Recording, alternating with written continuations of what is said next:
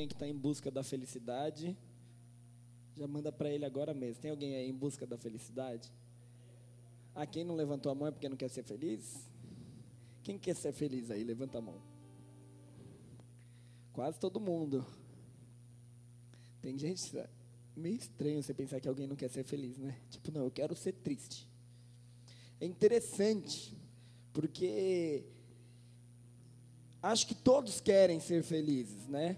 Mas nem todo mundo sabe o que é ser feliz, nem onde encontrar a felicidade. Tem gente que está tão em busca da felicidade, mas por não saber o que é felicidade, quando encontrar a felicidade, nem vai saber que é feliz. Tipo assim, sabe? Parece um paradoxo, é meio confuso. Essa frase ficou tipo a frase da Dilma, né? Tipo, a pessoa é feliz, mas ela não é feliz, porque ela não sabe se é feliz. Porque não sabe o que é felicidade, então ela é, já é feliz, mas não sabe o que é feliz. Tipo, nem quem perder, nem quem ganhar, não vai ganhar nem perder, vai todo mundo perder.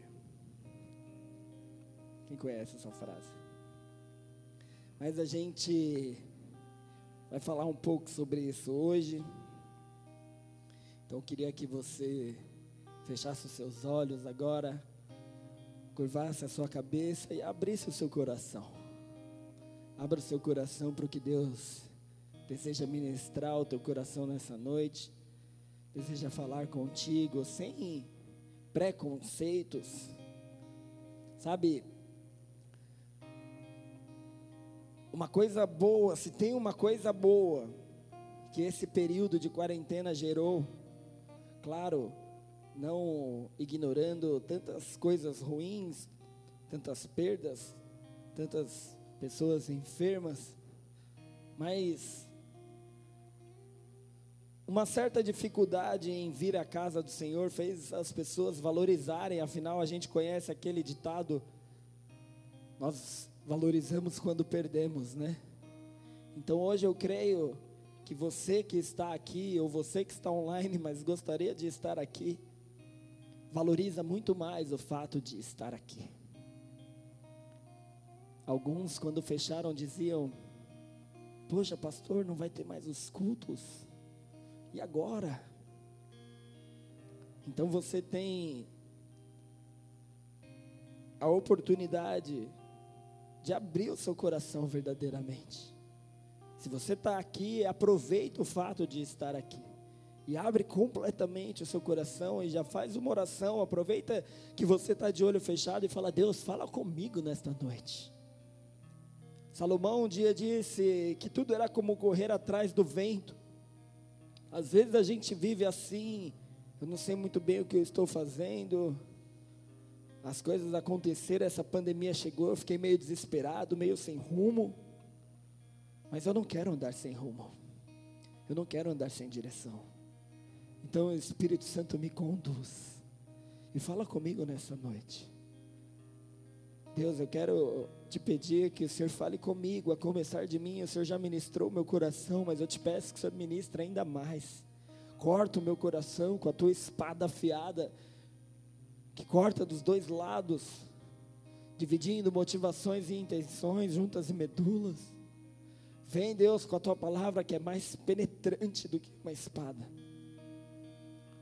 Ministra o meu coração e o coração dos meus amados, de cada um que vai ouvir essa palavra, onde essa voz chegar, onde essa palavra chegar, que não seja o Fábio falando, mas a voz do teu Espírito Santo, porque eu conheço as minhas limitações, eu sei das minhas falhas, eu sei da minha incapacidade de gerar algo realmente bom, primeiramente em mim. Eu tenho uma incapacidade de gerar algo bom em mim, quanto mais em alguém.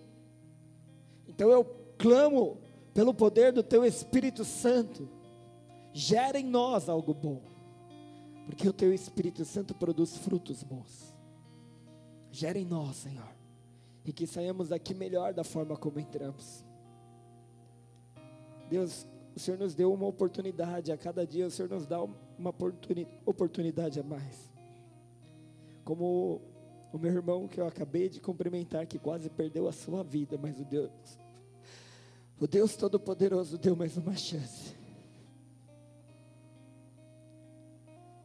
E nós apenas não percebemos muitas vezes, mas a cada um de nós o Senhor dá mais uma chance um dia. A cada manhã, o Senhor dá mais uma chance de novo, e de novo, e de novo. Nós queremos aproveitar a chance de hoje. Ministre os nossos corações. Fala conosco, Pai, se nós temos que seguir um caminho e uma direção, nós queremos que o Senhor nos conduza nesse caminho e nessa direção. Em teu nome eu oro. Em nome de Jesus. Amém e amém.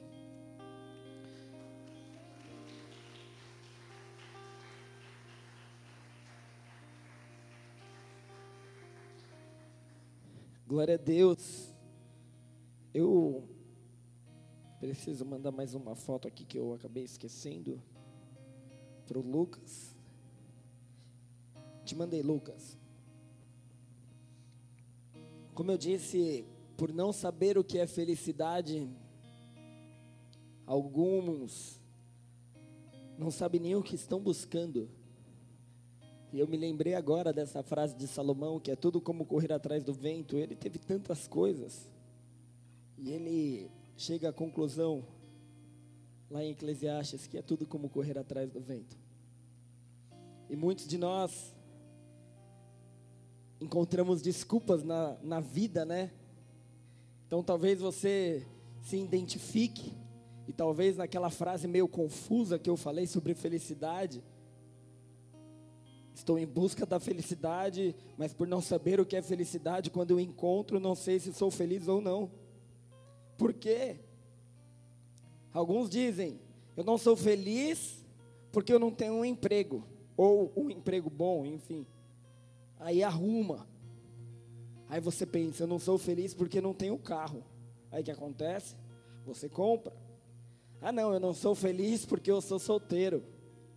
Aí você casa. Vamos lá, vamos interagir, pessoal. Então eu não sou feliz porque eu não tenho casa.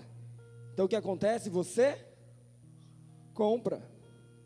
Então eu não sou feliz porque eu não tenho filho. Aí o que, que você faz? Faz um filho, né? Aí tem uns que faz mais de um, né? E faz vários. E aí começa as tretas em casa, porque, meu Deus, como, como é ter vários filhos em casa, Nico? Me conta. Loucura, loucura, loucura, loucura. Aí você fala assim, isso não só por causa dos filhos, tá? Mas de tantas coisas que você procura na sua vida, aí você procura e quer outro, outra, outra, outra coisa, outra coisa. Aí depois dessa loucura, loucura, loucura, você fala, eu era feliz e não sabia. Quem já falou essa frase aí? Tanta gente procura as coisas e depois fala: Eu era feliz e não sabia. Virou um ditado.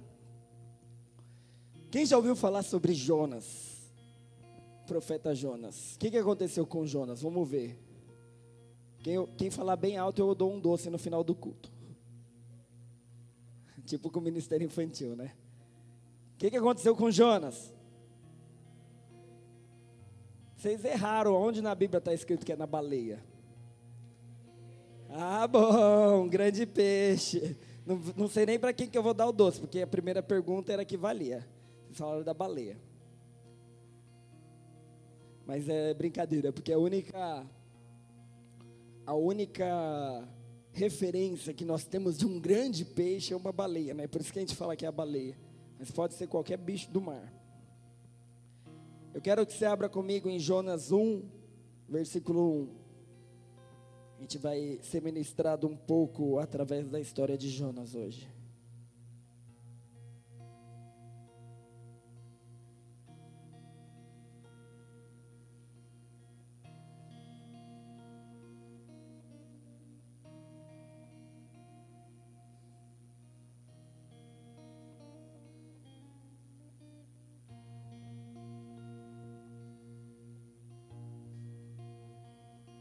Jonas 1, versículo 1. Jonas está no Velho Testamento, ele é categorizado como profeta menor. nas categorias que existem na Bíblia, dos livros, Jonas é um profeta menor. Ele era um profeta, e esse final de semana, um teatro que faz teatros tipo os Broadway, muito legal lá nos Estados Unidos, ele abriu uma live com a peça de Jonas, muito legal. E a peça inicia dizendo, indo um pouco além, né? Porque a Bíblia fala, imagina, se fosse contar todas as histórias em detalhes de todo mundo, a Bíblia que já é grande seria vários livros. Então eu creio que foi consolidado pelo Espírito Santo aquilo que é mais importante, mas a Bíblia vai até um certo ponto, então o resto, assim, alguns detalhes, sem contradizer a própria palavra de Deus, a gente pode imaginar. E nessa peça contava a história de Jonas como um jovenzinho criado no altar do Senhor, assim como o profeta Samuel, e no caso do profeta Samuel, a Bíblia fala que ele era um jovenzinho e que ouvia a voz de Deus desde pequenininho. Então, por por semelhança, essa peça começa a dizer que Jonas ouvia a voz de Deus há muito tempo, e eu creio verdadeiramente nisso. Eu creio que era um jovem que se dedicou a conhecer o coração de Deus, a ouvir a voz de Deus, e o Senhor falava com ele. Só que aí teve um dia, ele já grande, que aconteceu isso. Jonas 1, versículo 3, quero que você leia comigo. Jonas 1, versículo 1 até o 3, nós vamos ler.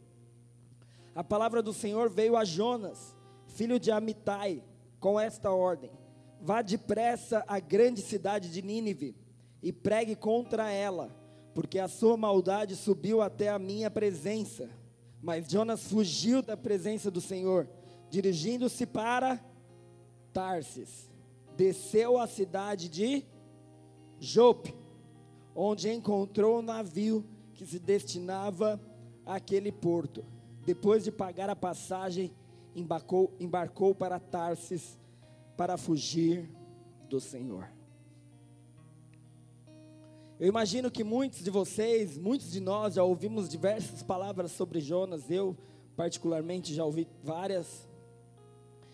Mas talvez você não tenha percebido e não tenha trazido essa passagem para esse ponto de vista que o Senhor me ministrou a respeito dessa palavra. Porque nós estávamos ali numa comunhão e, e conversando, e nosso pastor e amigo, pastor Marcinho, estava contando sobre a última viagem dele para Israel. E eu já conhecendo Jope, né? Já conhecendo é, a história de, Nini, de Jonas, na verdade, quando ele mostrou no Jope, uma, alguma coisa acendeu, o Espírito Santo começou a me ministrar sobre isso.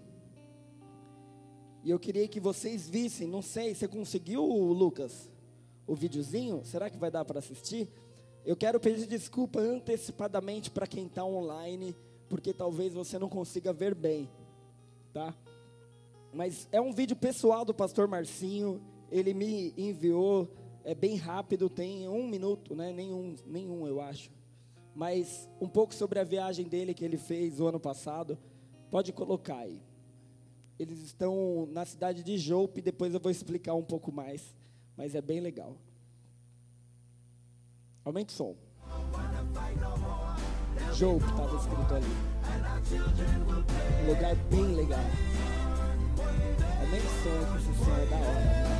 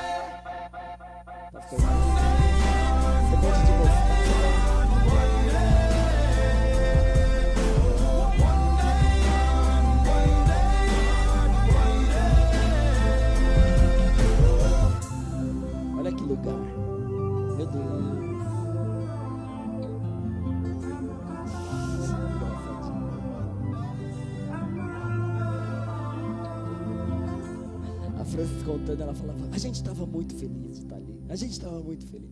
Enfim.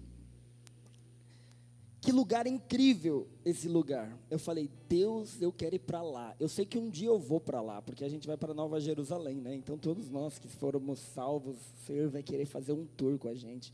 De vez em quando ele mostrava os guias lá, os guias turísticos, imagina, o próprio Jesus falando assim: ah, aqui eu fui crucificado, só que aqui eu subi aos céus, aleluia, por causa de mim vocês estão salvos, vocês estão aqui, me agradeçam. Imagina o nosso mestre, que lindo.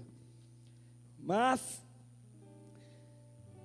eu imagino que um pouco da infraestrutura não devia ter um pouco da infraestrutura que temos hoje, tal, aquele calçadão, os coqueiros lindos. Talvez não tenha. Jope hoje fica dentro de Tel Aviv, que é a capital de Israel, capital internacional, né? Alguns e o próprio Estado de Israel considera Jerusalém como a capital, mas enfim, até rolou algumas questões, não vou entrar nesse mérito agora mas alguns países querendo reconhecer Jerusalém como a capital e os palestinos não querem, enfim, é uma treta política, mas hoje a embaixada do Brasil, por exemplo, cogitou mudar de Tel Aviv para é, Jerusalém, é uma longa história, mas fica em Tel Aviv, aí tem o um pedacinho ali que muito provavelmente era Jope. E o lugar é incrível. Eu quero que eu só joguei no Google, eu já tive o privilégio de ir até o mar Mediterrâneo, não nesse trecho, mas coloca para mim aquela fotinho que eu te mandei por último ali. O mar Mediterrâneo é um mar lindo, incrível, maravilhoso. Ó, eu só joguei no Google, mar Mediterrâneo. Aí tem aqui umas fotos, você vê a cor da água. É, é, um lugar incrível, é tipo o mar do Caribe, assim, porque ele é, é meio que um golfo é, é, parecido com o Caribe, que não, não é um mar aberto. E aí cria umas cores lindas e tal. Aqui, aqui tem a botinha da Itália, ali, ó, escrito Itália. Aí tem as ilhas gregas, que você talvez já tenha visto, um lugar paradisíaco. E indo um pouco ali, ó, Líbano, um pouco para baixo do Líbano tem Israel. E a capital de Israel, Tel Aviv, fica ali, bem nesse lugar. Um lugar lindo, maravilhoso. Coloca outra fotinho aí, Lucas que agora é o mapa da onde ele precisava ir e, e onde ele estava. Então o que acontece? Ele estava aqui em Jerusalém, ali nas proximidades, e ele foi até Jope, que são poucos quilômetros até Jope. O pessoal do Instagram não está me vendo, mas está vendo o telão, tá? É, tomara que vocês estejam conseguindo ver aí, tá? Me perdoem. E aí ele devia ir, e o pastor Marcinho, ele subiu até o Monte Hermon, não, até próximo do Monte Hermon, eu não vou entrar nesses detalhes, e aí ele tirou uma foto de lá. E Israel tem uns campos verdes lindos. Tá dando para ver? Valeu. Israel tem uns campos verdes lindos, mas quando ele olha para cima, onde hoje é a Síria, ali, a Síria bem grande, e Nínive está ali, é um lugar completamente desértico, um lugar feio. Então imagina, Deus fala para ele: você vai ter que andar todo esse esse verde aí, ó, ele deveria ir por todo esse verde. Lembra que naquela época não tinha uma Hilux para ele subir as montanhas e tal, não tinha isso. Então ele ia ter que arrumar um jeito, seja de camelo, a pé, do que ele tivesse que ir para sair dali de onde ele estava. Imagina, até agora estava tão bom ser um homem de Deus. Até agora estava tão maravilhoso servir a Deus. Eu ouvia Deus, ele falava coisas agradáveis, falava que eu era amado. E aí eu ia lá nas, nas sinagogas e pregava e as pessoas me honravam. E estava tudo maravilhoso. Imagina Jonas. Fala assim, meu, tô, tô voando, Maurício. Revelações, sonhos, visões. Tá tudo extraordinário. A galera vem me perguntar e aí eu falo, hum, isso que te digo, varoa, seu varão está ali do outro lado do planeta. E aí ele chora, mas aí é isso que acontece, viaja, descobre o varão, a varoa. E, enfim, o que o cara falava acontecia. Mas de repente Deus fala para ele assim: agora vai lá. E ele sabia que Nínive era a Babilônia da época. O povo era mal. Você viu o que Deus fala? Vai lá e prega contra eles. A palavra do Senhor veio a Jonas, filho de Amitai, com esta ordem: vá depressa à grande cidade de Nínive e pregue contra ela, porque sua maldade subiu até a minha presença. Mas Jonas fugiu da presença do Senhor, dirigindo-se para Tarsis. Olha onde era Tarsis, cidade litorânea da Turquia. Queridos, hoje, ali é a Turquia, no outro mapa, o mapa mais atual, dá para você ver. Hoje, Istambul, por exemplo, é um local muito visitado. Se você jogar no Google Istambul, você vai ver aqueles balões enormes. Os caras são feras em, em balões, então as pessoas vão para lá para fazer turismo. E ali você tem acesso ao mar Mediterrâneo. Tem gente que faz cruzeiro para as ilhas gregas, que passa pela Turquia. O cara queria morar num pico irado. Ali, no mar Mediterrâneo, imagina sua casinha na praia. Ele falou assim: Deus, quer saber? Foi muito bom te servir, foi muito bom te ouvir. Aconteceu muitas coisas boas, mas agora eu quero ir para um lugar bacana, sabe? Vou comprar uma casinha na praia, vou vender coco talvez. E não vou, quero saber desse negócio de ficar confrontando ninguém não. Aí vocês sabem o que acontece, né? Ele quis ir para um paraíso. E eu, como eu falei, essa região aí no verão é um calor. A água é quente, quente, deliciosa, extraordinária. Então ele deve ter pego ali o barco, e pelo, pela narrativa da história, fala a palavra navio em algumas traduções, mas não, não deve ser um barco tão grande, nem existia barcos tão grandes, os navios como a gente imagina hoje. Porque os navios que a gente imagina hoje pode vir umas tempestades bem fortes que eles não balançam tanto assim. Então, talvez ele pegou uma lancha ali, um barco à vela, não sei muito bem. E quem já andou de barco num pai, numa praia paradisíaca é algo incrível. Você vai lá, o cara foi para o cais lá deitar, descansar. E aí, aquele lugar lindo, aquele sol maravilhoso, daqui a pouco vira tudo cinzas. Vira tudo cinza. Sabe, a gente tem vivido um tempo de, de frio, né? Esses dias. E eu já preguei sobre isso. Às vezes a nossa vida parece que está tudo ensolarado, céu azul. Mas daqui a pouco tudo escurece. Daqui a pouco, aquele sonho que era maravilhoso, talvez ele tenha feito planos, talvez ele pesquisou lá no quinto andar, ou no Airbnb, uma casa irada lá em Tarsis.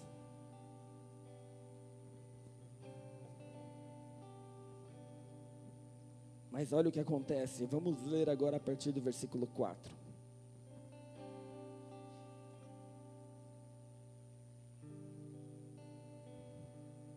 O Senhor, porém, fez soprar um forte vento sobre o mar, e caiu uma tempestade tão violenta que o barco ameaçava arrebentar-se. Todos os marinheiros ficaram com medo e cada um clamava ao seu próprio Deus, com D minúsculo e atiraram as cargas ao mar para tomar, tornar mais leve o navio. Queridos, pensa que naquela época não era qualquer um que fazia uma viagem de barco. Custava caro, toda embarcação era caro. Então, talvez as pessoas que estavam ali eram pessoas de posses. Eles tiveram que se desfazer das suas posses na hora que chegou a tempestade. Enquanto isso, Jonas, que tinha descido para o porão e se deitado, dormia profundamente. O capitão dirigiu-se a ele e disse: Como você pode ficar aí dormindo? Levante-se e clame ao seu Deus. Talvez ele tenha piedade de nós e não morramos.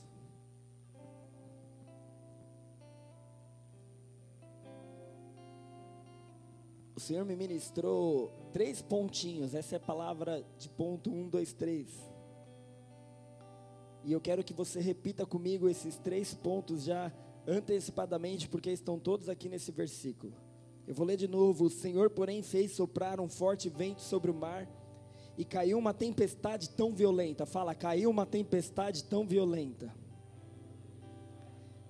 que o barco ameaçava arrebentar-se. Todos os marinheiros ficaram com medo e cada um clamava ao seu próprio Deus e atiraram as cargas ao mar para tornar mais leve o navio. Enquanto isso, Jonas, que tinha descido para o porão e se deitado, dormia profundamente. Fala, dormia profundamente. O capitão dirigiu-se a ele e disse: Como você pode ficar aí dormindo? Levante-se e clame ao seu Deus. Talvez ele tenha piedade de nós e não morramos. Fala, talvez ele tenha piedade de nós e não morramos. Glória a Deus. Então, o primeiro ponto é: aquele sonho estava se tornando um pesadelo, baseado em cair uma tempestade tão violenta que o barco ameaçava se arrebentar. Meu, sabe, você fala assim: vai ser irado, vou morar num lugar lindo, vou de barco para lá, já tá passagem comprada, tá tudo certo, tudo resolvido. Sabe quando você faz planos? Só que aquele versículo que eu sempre falo, que eu amo, Gênesis 3,19, você é pó e para o pó vai voltar. Mateus 6, 27, Jesus diz assim: Quem de vocês, por mais que se preocupe, pode acrescentar uma hora que seja a sua vida? Quem de nós podemos acrescentar uma hora na nossa vida? Queridos, olha o que Jesus diz em Mateus 10, 28. Não tenha medo dos que matam o corpo, mas podem matar a, mas não podem matar a alma. Antes, tenham medo daquele que pode destruir tanto a alma como o corpo no inferno. Não se vendem dois pardais por uma moedinha, contudo, nenhum deles cai no chão sem o consentimento do Pai de vocês. Até os cabelos da cabeça de vocês estão todos contados. Portanto, não tenham medo, vocês valem mais do que muitos pardais. Que lindo isso, né? Alguém aí sabe a quantidade de cabelo que tem? Levanta a mão. Também não sei. Esses dias eu cortei, eu tentei contar, fiquei lá assim, ó. Mas não rolou. Olha o que Tiago fala, Tiago 4, versículo 13. Ouçam agora vocês que dizem: hoje ou amanhã iremos para esta ou aquela cidade, passaremos um ano ali, faremos negócio e ganharemos dinheiro. Vocês nem sabem o que lhes acontecerá amanhã, o que é a sua vida. Vocês são como uma neblina que aparece por um pouco de tempo e depois se dissipa. Ao invés disso, deveriam dizer: se o Senhor quiser, viveremos e faremos isto ou aquilo. Tiago sábio diz isso. Tantas vezes a gente quer fazer planos, e às vezes a gente sente que, que Deus quer ser, que é algo diferente, mas aí você tampa o seu ouvido para isso, porque você não quer. Igual Jonas, Jonas tinha ouvido exatamente o que Deus queria dele, mas ele não queria ouvir. E aí ele devia pensar, mas não é pecado morar na praia, num lugar agradável. Eu posso ir para lá, é gostoso. Eu posso fazer os meus planos, afinal, tantas pessoas fazem. Então eu posso fazer os meus. Então, ó, já sei, eu vou fazer isso, isso, isso. E Tiago vem e fala: vocês nem sabem o que lhes acontecerá amanhã, o que é a sua vida. Você não sabe nem a quantidade de cabelo que tem aí. Você não pode acrescentar uma hora. Se Deus mandar o pardal cair no chão, ele cai. Você não sabe se você se sua vida for acabar amanhã, tem gente que fala: Ah, Jesus vai demorar para voltar. Jesus pode voltar para você, pode voltar para mim. Como eu falei, todo dia é um milagre, todo dia, né, William? Todo dia é um milagre. Vocês são como uma neblina que aparece por um pouco de tempo e depois se dissipa. Então vocês deveriam dizer: se o Senhor quiser, fala se o Senhor quiser eu farei isso ou aquilo. Provérbios 16, 1, o sábio Salomão diz: Ao homem pertencem os planos do coração, mas do Senhor vem a resposta da língua. Do Senhor vem a resposta da língua. Queridos, então nessa jornada de busca a felicidade, a primeira coisa é perguntar para o Senhor: E se ele já te falou, se ele já já disse o que você deveria fazer, então você tem que fazer. Coloca para mim o João Tiago 4, versículo 15.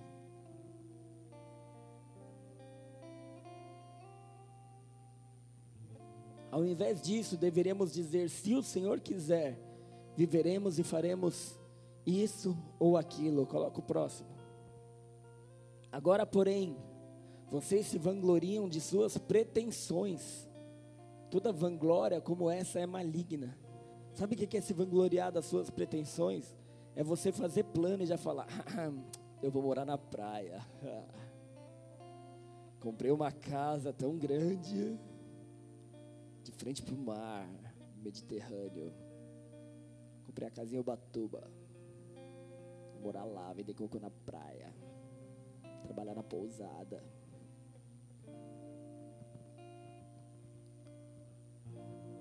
Aí você chega na. Você comprou uma casa na praia? Tipo o Kiko, né? Com a bola dele.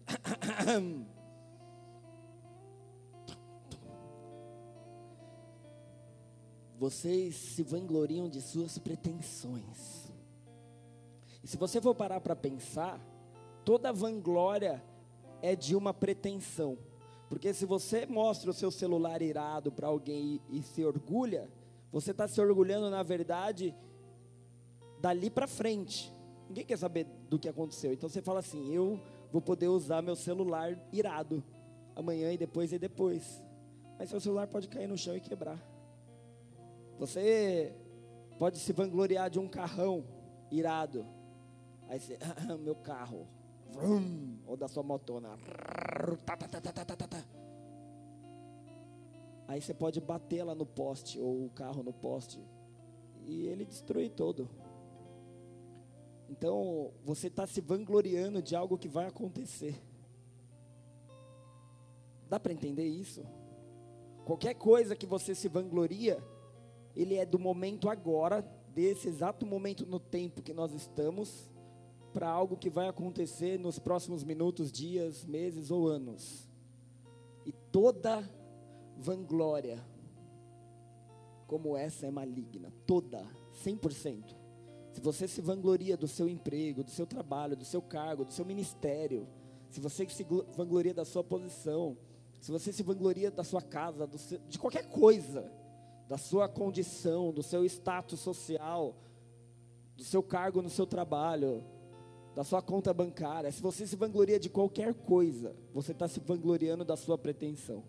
Porque se você se vangloria do seu dinheiro que está no banco, posso te falar, aquilo lá é algo virtual. Para você usar aquilo, você vai ter que estar tá vivo.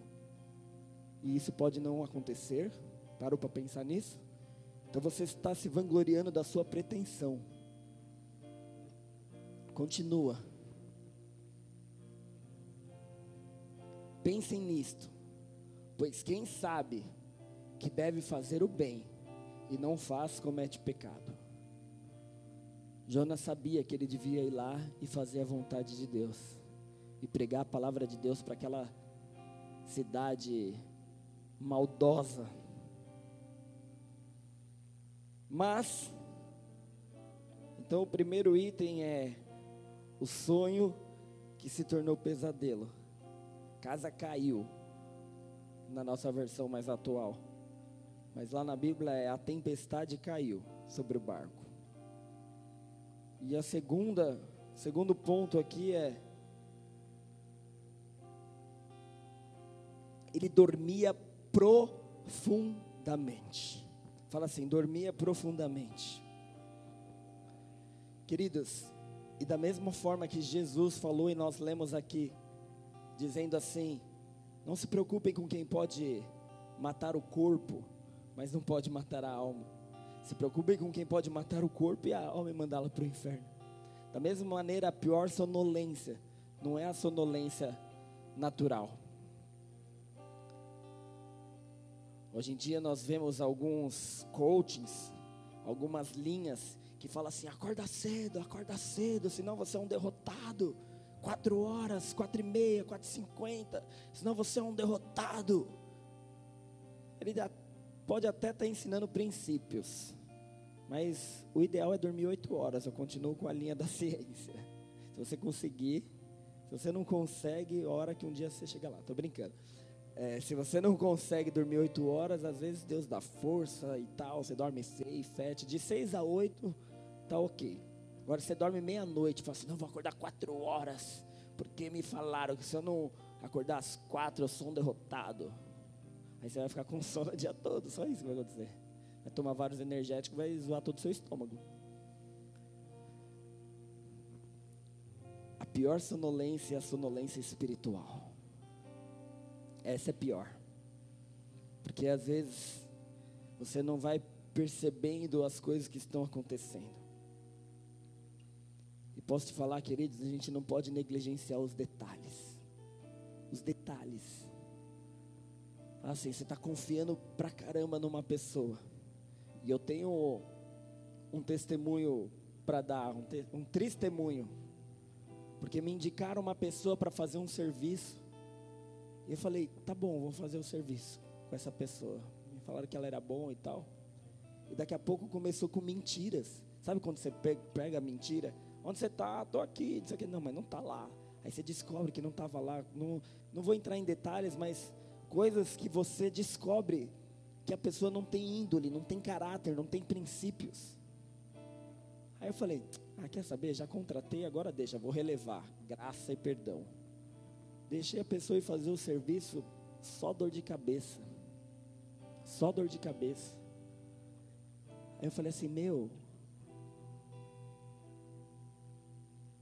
um ímpio, sem princípios, sem valores, eu tenho que pregar Jesus para ele, eu tenho que amar a vida dele, mas eu não sou obrigado a levar preju. Dá para entender isso? Não sou obrigado a contratar pessoas mau caráter que vão me enganar. E os detalhes estavam ali, ó. E isso começa a acontecer esse tipo de coisa, tira a tua paz. Aí você briga em casa. E aí uf, aquilo que era uma, uma, um sol, linkando com o item anterior, vira uma nuvem cinza, porque era uma coisa simples, era só para resolver um ponto. Uma coisa lá e vai lá e faz uma obra, alguma coisa. E daqui a pouco, meu, você colocou um ímpio para fazer algo para você. Ímpios, você tem algum ímpio me ouvindo? Se arrependam dos seus maus caminhos. O que é ímpio, pastor? Ímpio é pessoas que não têm valores e princípios cristãos.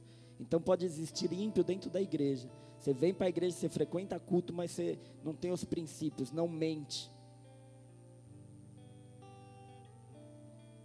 Não rouba, não adultera, não fala em falso, não faz fofoca.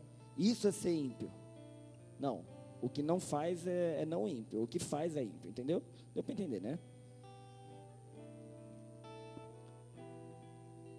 Então, você não percebe que era Satanás, o diabo tentando tirar a sua paz por causa de uma coisinha.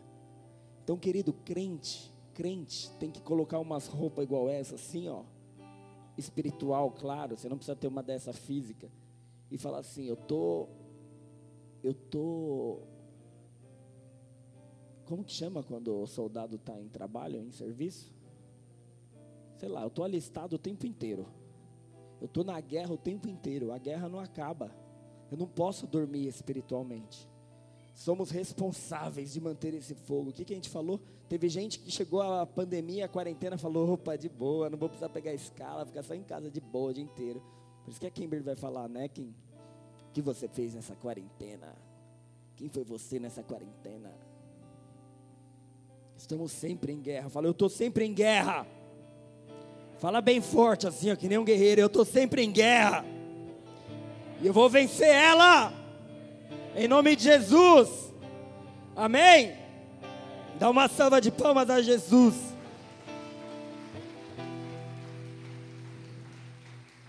Olha o que Efésios 5 diz: Não participem das obras infrutíferas das trevas, antes exponham-nas à luz porque aquilo que eles fazem em oculto, até mencionar é vergonhoso.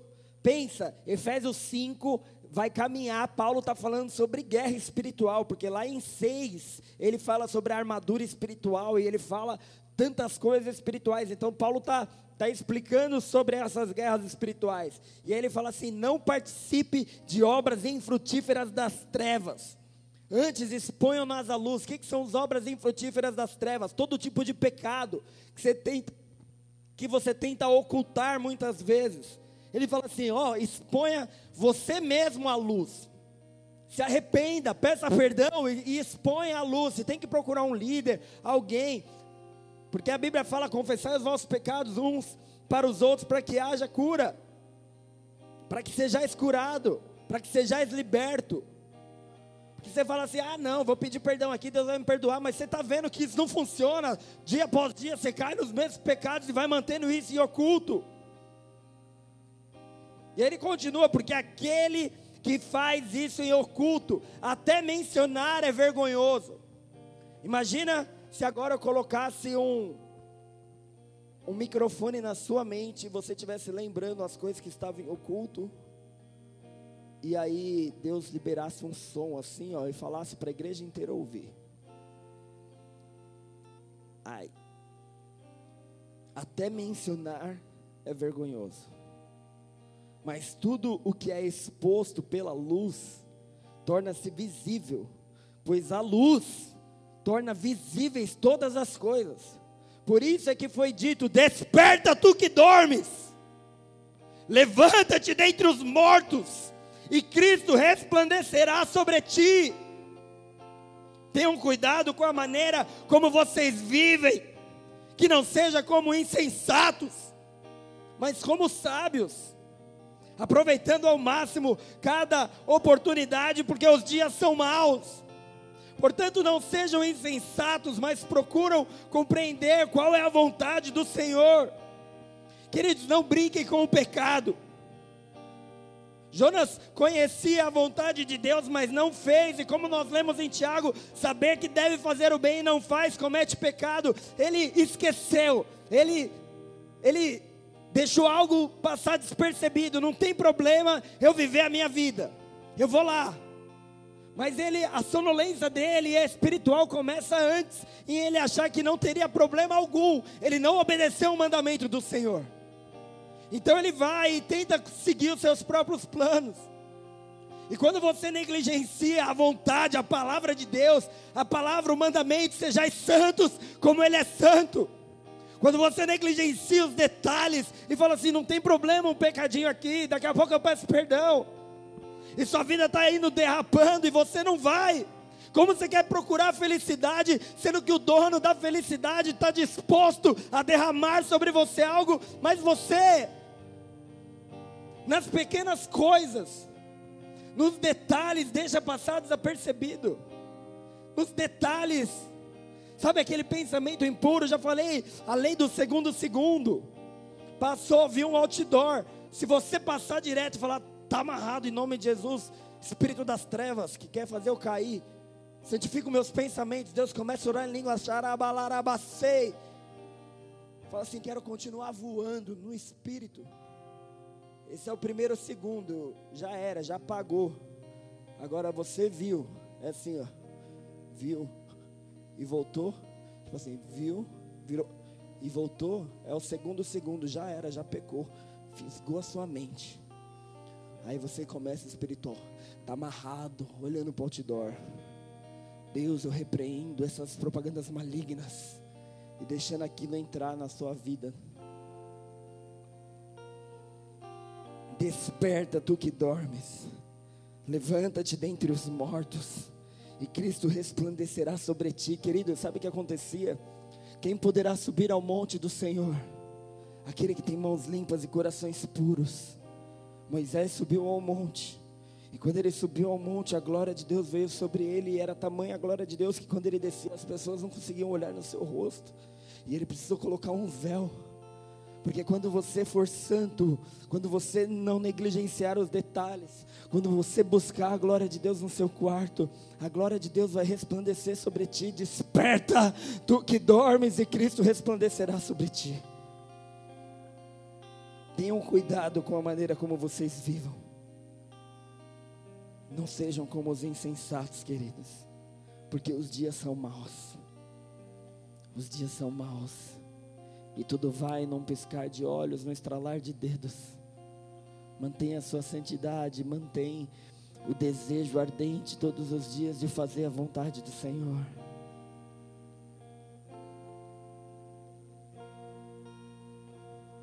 Xarabalarabassuri abalarabas.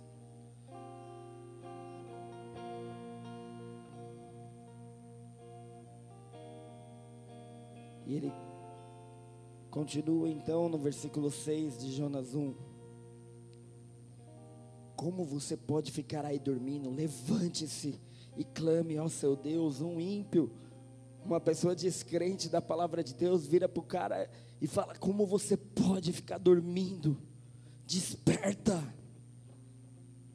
E ele continua: Talvez ele tenha piedade de nós e não morramos. Talvez Ele tenha piedade de nós e não morramos. E esse é o último item. Ele tem piedade de nós. Nós abrimos o culto hoje com Salmo 51. E Salmo 51 é escrito por Davi quando ele peca diante do Senhor. E no versículo 17, coloca o versículo 17 para mim.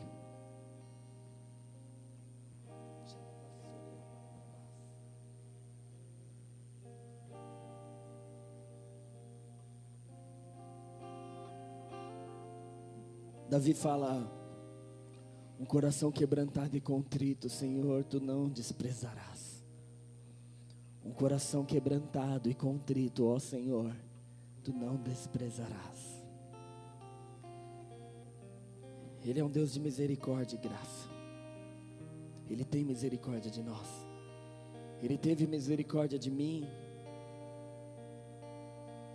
E na verdade é um erro tão grande eu falar essa palavra no passado não é que Ele teve misericórdia de mim, Ele tem misericórdia de mim a cada dia. Se você comete esse mesmo erro de falar assim, ah, eu era um pecador, mas Ele teve misericórdia de mim, hoje eu sou um santo. A palavra de Deus diz que as misericórdias do Senhor se renovam a cada manhã. Se renovam a cada manhã.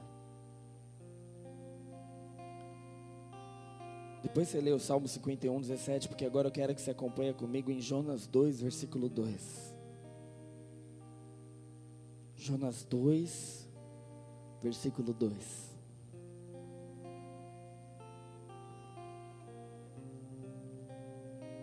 Porque eu não vou ler a história inteira de Jonas. Depois você lê na sua casa. Mas o que acontece é que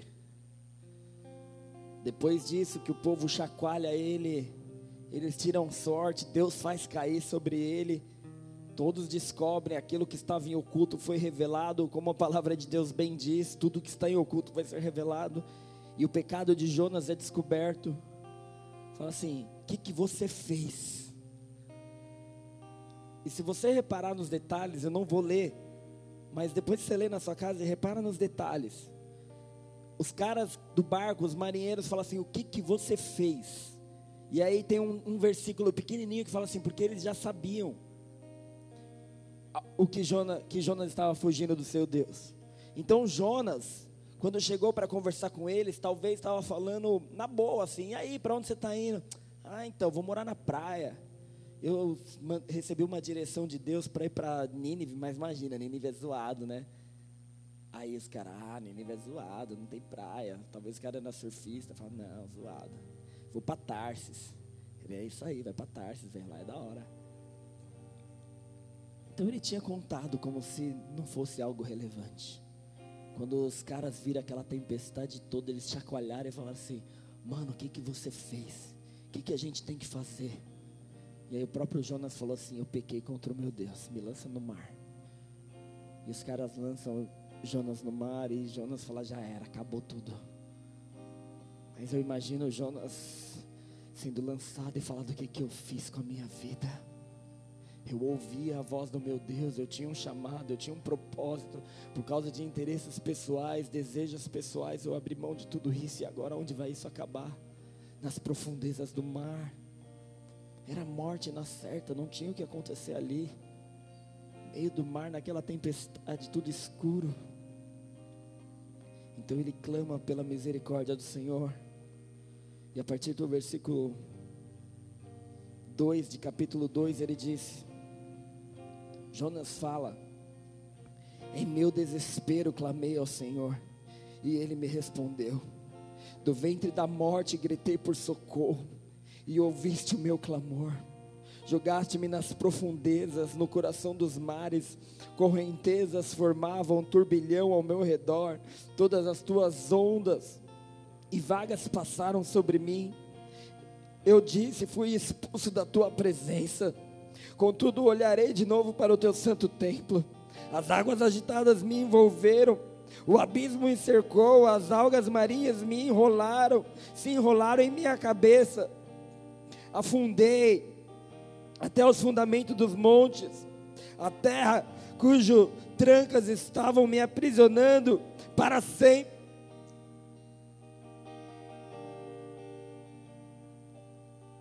Mas tu trouxeste a minha vida de volta das covas, da cova oh, Senhor meu Deus, quando a minha vida já se apagava, eu me lembrei de Ti.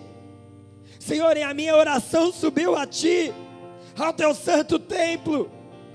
Aqueles que acreditavam em ídolos inúteis desprezavam a misericórdia.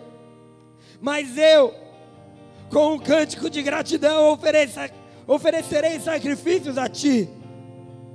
E o que eu prometi, cumprirei totalmente pois a salvação vem do Senhor.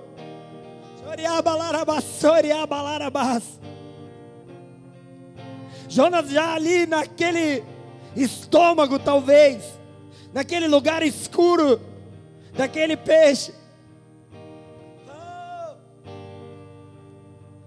Um milagre acontece. Talvez ele se arrepende ao ser jogado, talvez ele chora, ele grita, porque ele fala aqui no meu desespero eu gritei por socorro. E algo improvável acontece. Algo inimaginável acontece. Algo que os as pessoas tentam buscar explicações até hoje. Não, não pode ter sido um peixe. Mas o Senhor Deus faz coisas improváveis e inimagináveis na vida daqueles que têm um chamado têm um propósito na vida daqueles que se arrependem dos seus pecados, na vida daqueles que voltam o seu coração ao Senhor, na vida daqueles que desejam cumprir e refazer os seus votos diante do Senhor. E ele fala: A minha oração subiu a ti.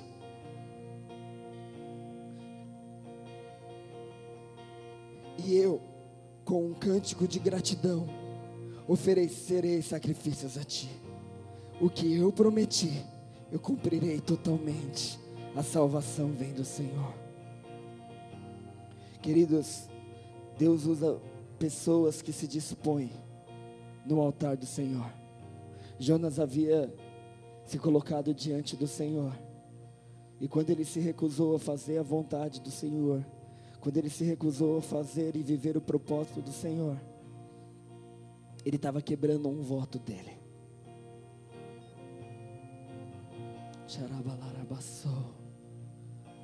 Felicidade.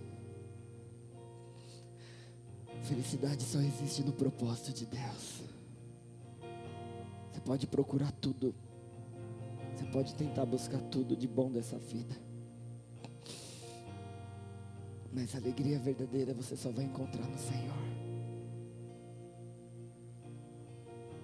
Às vezes a gente quer viver coisas boas, a gente quer ter coisas boas. Não é errado isso. Mas Davi, ele entendeu muito bem quando ele já tinha muitas coisas, já era rei. No Salmo 51 ele fala assim: Me tira tudo, só não tira a tua presença. Me tira qualquer coisa, só não tira a tua presença. E aí toda essa história de Jonas é a tipificação da vida de Jesus. Mateus 12, 38, Jesus mesmo disse: Aliás, então alguns dos fariseus e mestres da lei lhe disseram: Mestre, queremos ver um sinal miraculoso feito por ti. Ele respondeu: Uma geração perversa e adulta, adúltera, Uma geração perversa e adúltera pede um sinal miraculoso, mas nenhum sinal lhe será dado, exceto o sinal do profeta Jonas. Pois assim como Jonas esteve três dias e três noites no ventre de um grande peixe, assim o filho do homem ficará três dias e três noites no coração da terra. Os homens de Nínive se levantarão no juízo com esta geração e a condenarão, pois eles se arrependeram com a pregação de Jonas. E agora está aqui aquele que é maior do que Jonas. Jesus falando de si mesmo. Ele morreu, mas ao terceiro dia ele ressuscitou para nos dar vida e vida em abundância. E um dia Jesus enviou seus discípulos para realizarem tantas coisas. Lucas 10, versículo 17. Os setenta e dois voltaram alegres e disseram: Senhor, até os demônios se submetem a nós em teu nome. Ele respondeu: Jesus, eu vi Satanás caindo do céu como um relâmpago. Eu lhes dei autoridade para pisarem sobre cobras e escorpiões, e sobre todo o poder do inimigo, e nada lhes fará dano. Contudo, presta atenção, se alegrem, porque os não porque os espíritos se submetem a vocês, mas se alegrem, porque o nome de vocês está escrito nos céus. Naquela hora, Jesus, exultando-se no Espírito, disse: Eu te louvo, Pai, Senhor do céu e da terra, porque escondeste essas coisas dos sábios e cultos e as revelastes aos pequeninos. Sim, Pai, foi assim que foi do teu agrado. Curva sua cabeça e feche seus olhos.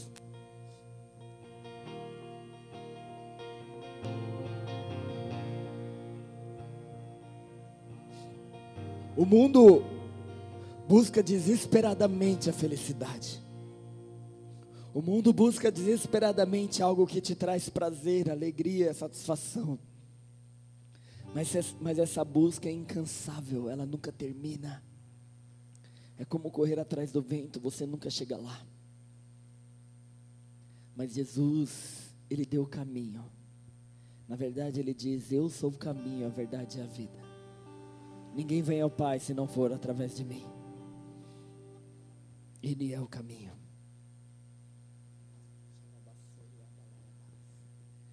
E ele diz: Você pode ter outras razões para ser feliz, mas a primeira delas, a principal é, porque o nome de você está escrito no livro da vida. E ele morreu na cruz. Por isso, ele morreu na cruz para te dar essa condição. Talvez você esteja nos visitando, talvez você esteja assistindo essa, essa live pela primeira vez, um culto evangélico. Queridos, eu não quero te convidar para uma religião, mas eu quero te convidar a aceitar Jesus como Senhor e Salvador da sua vida.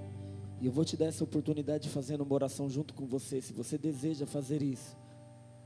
Coloca a mão no seu coração e repete assim comigo: Senhor Jesus. Senhor Jesus, eu te aceito. Eu te aceito como meu Senhor. Como meu Senhor e como meu Salvador. Como meu Salvador. Eu me arrependo. Eu me arrependo dos meus pecados. Dos meus pecados. Te peço perdão. E eu te peço perdão. Como Davi um dia fez. Como Davi um dia fez. Como Jonas um dia fez. Como Jonas um dia fez. Eu faço isso agora. E eu faço isso agora. Restaura a alegria em mim. Restaura a alegria em mim. A alegria da tua salvação. A alegria da tua salvação. Escreve o meu nome no livro da vida. Escreve o meu nome no livro da vida. E me dá a vida eterna. E me dá a vida eterna. Em nome de Jesus. Em nome de Jesus.